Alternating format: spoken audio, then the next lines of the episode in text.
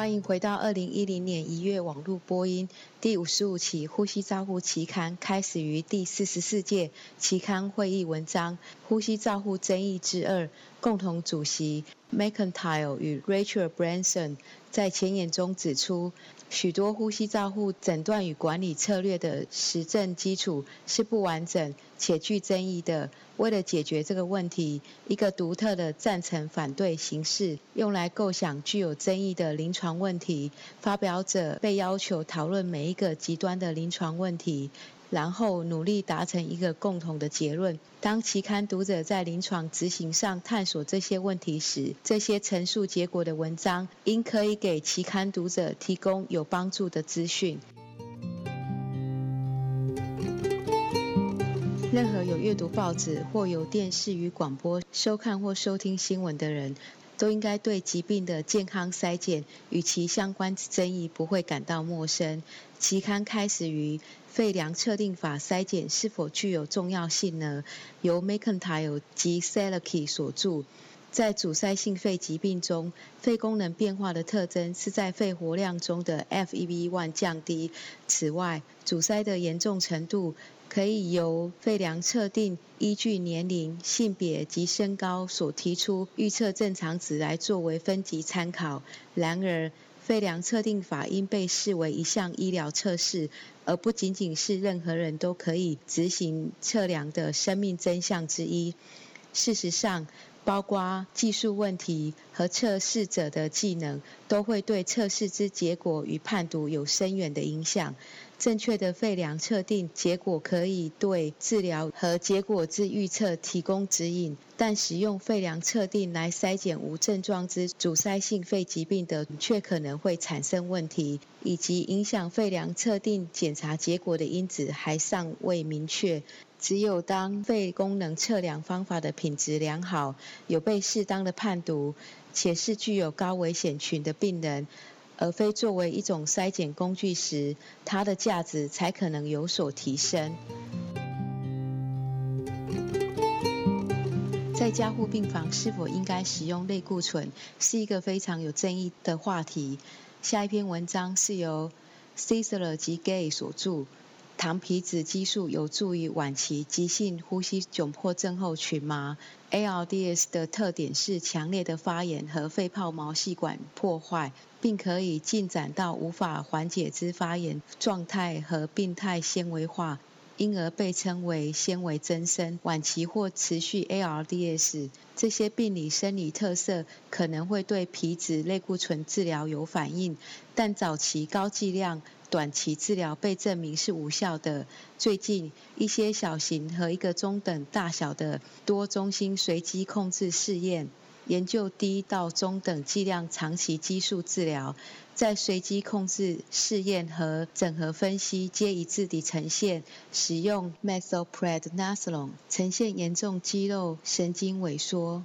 在这个最大的随机对照试验，methylprednisolone 和安慰剂都有几乎相同的六十天及一百八十天的死亡率。分组分析，这项研究表明，在 ARDS 发病后超过十三天才使用 methylprednisolone，死亡率明显高于服用安慰剂。但可能因为小样本规模和个案特点的差异，可能混淆了结果。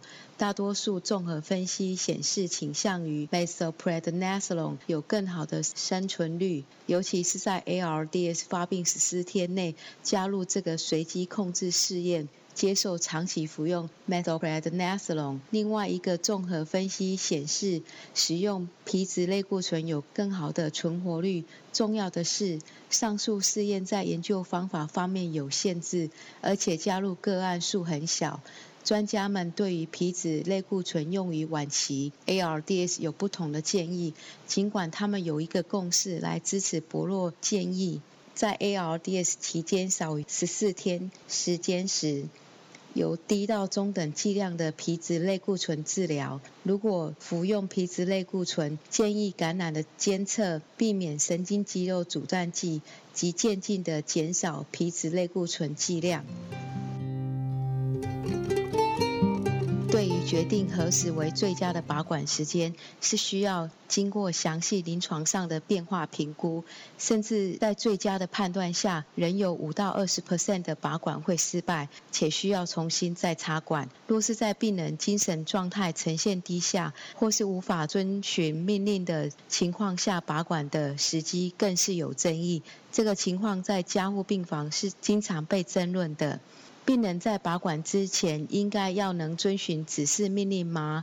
由 King、Morris 及 Epstein 等三位学者所提出，决定脱离机械通气的最佳时间点，需要经过详细评估其变化，因为反复不定的状况会造成拔管失败。估计约有五到二十 percent 会发生拔管失败。传统的呼吸器脱离参数无法准确的预测拔管。因而考虑其他可以增进决定拔管判断因素。经由评估可能会造成无法维持呼吸道通畅的因素，例如过多的呼吸道分泌物、不适当的咳嗽、低下的精神状态。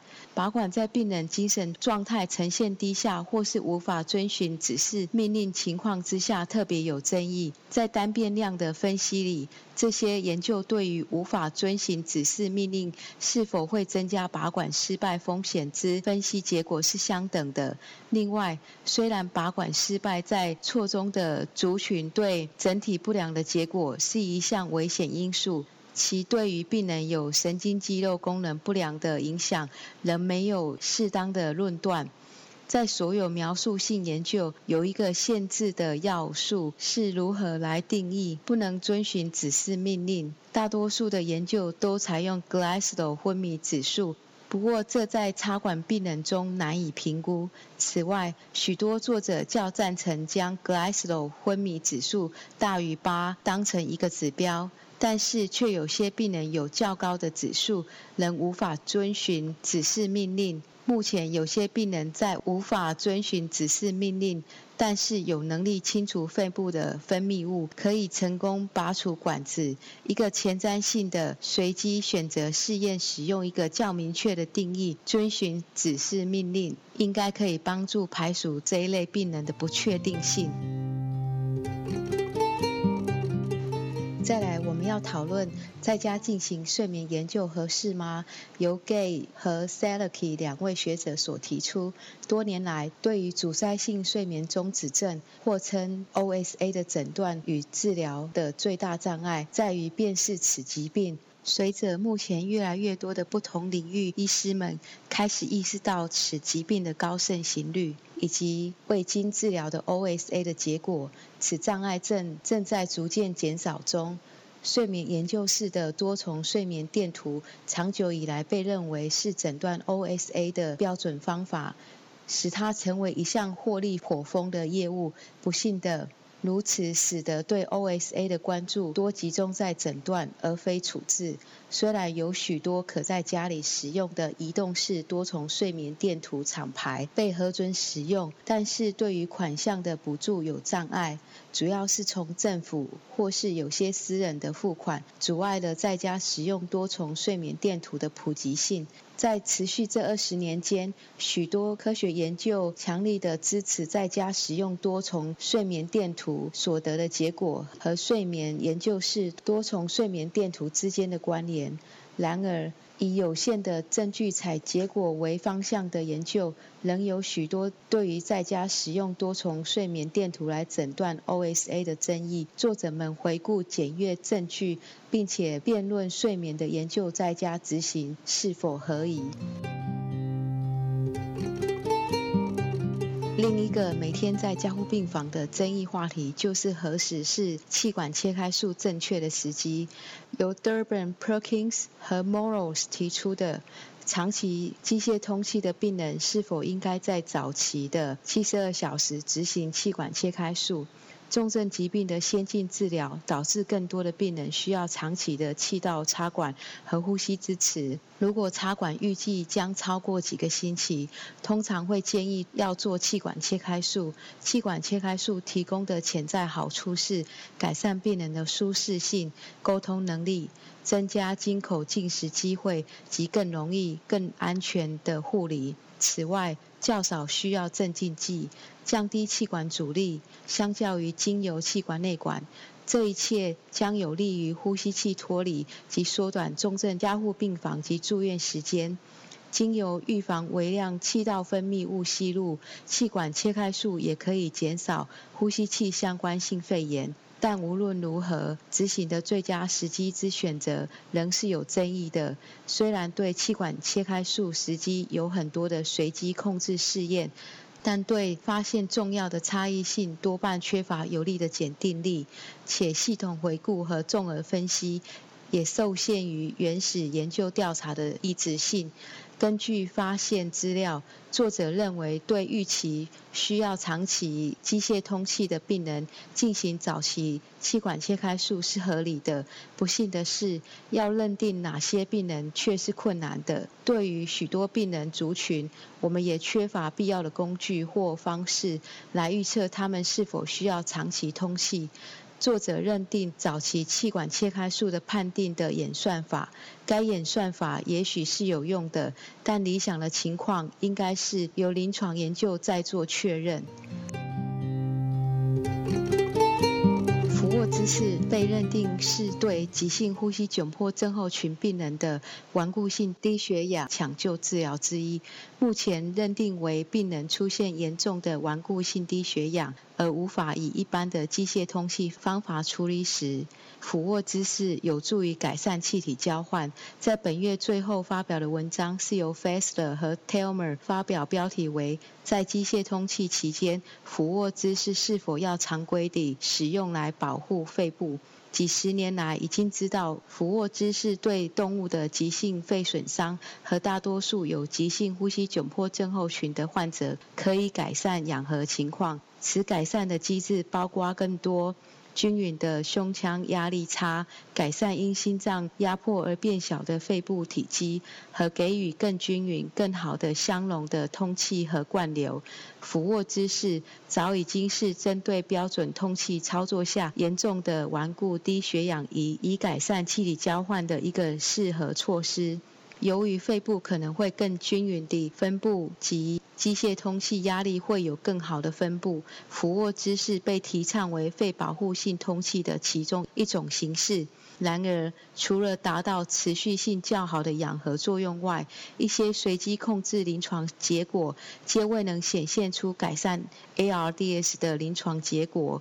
由于每个试验有设计上的问题或提前终止，所以俯卧姿势目前仍然是一个急性肺损伤或急性呼吸窘迫症后的抢救治疗方法之一。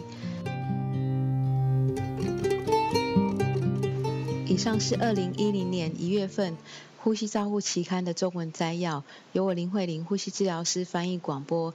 感谢周亚红、肖婉云治疗师及张仲阳同学的协助翻译，彭义豪治疗师修稿，朱嘉诚治疗师审稿。如想进一步了解原文内容或期刊过去议题，请上美国呼吸照护期刊网站 www 点 rcjournal 点 com。您也可以由网络上订阅，自动收到未来的网络广播议题。再见。